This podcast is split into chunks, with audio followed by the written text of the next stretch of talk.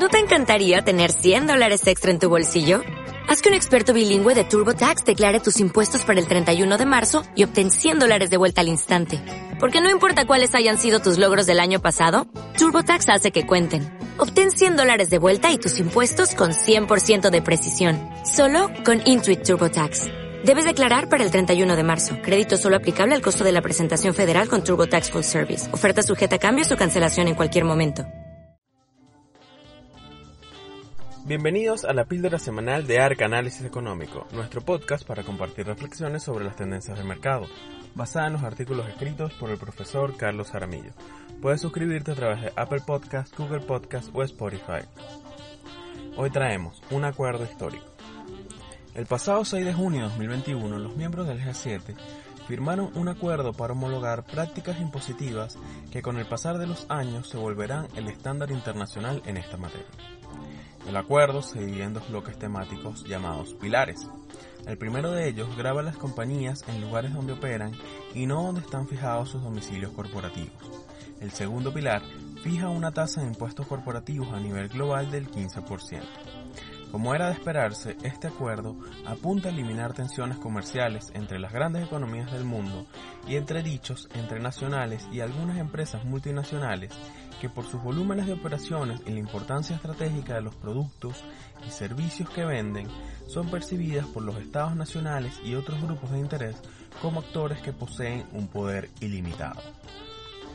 El Pilar 1 responde a los reclamos de las naciones europeas que sostienen que en sus jurisdicciones las empresas tecnológicas realizan importantes operaciones comerciales de las cuales no reciben ninguna participación.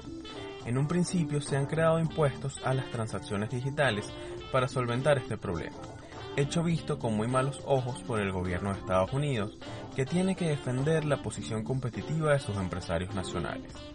El segundo pilar responde a la necesidad del gobierno del presidente Biden de financiar la inyección de subsidios a su economía otorgados para minimizar el impacto del COVID-19 en la sociedad estadounidense.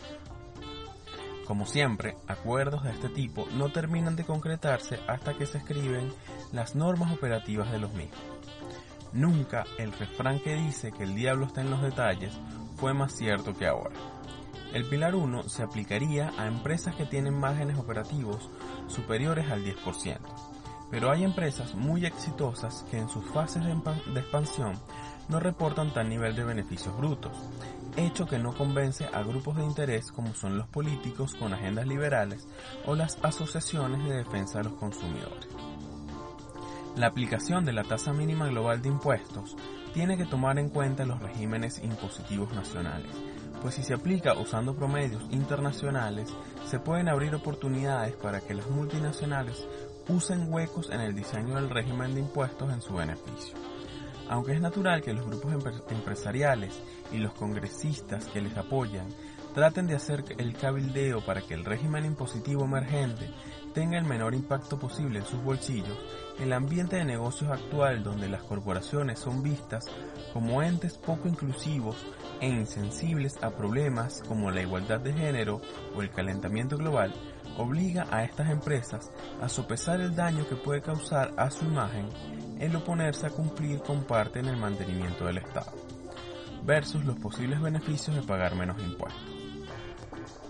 En los próximos meses, esta propuesta del G7 será sometida primero a la consideración de los ministros de Finanzas del G20 en Venecia entre el 9 y el 10 de julio de 2021. Posteriormente, los miembros de la OCDE, que son 37 países, evaluarán la versión del proyecto que exista para el momento. Aunque tome unos cuantos años para que el acuerdo inicial del G7 se transforme en leyes nacionales a lo largo del planeta, es evidente que un mundo más digital requiere un sistema impositivo consono con la nueva naturaleza de muchos negocios los días de los paraísos fiscales podrían estar contados. Los ejecutivos de las multinacionales lo saben, pero morirán defendiéndolos. Si te gustó este podcast no olvides calificarlo, comentarlo y compartirlo.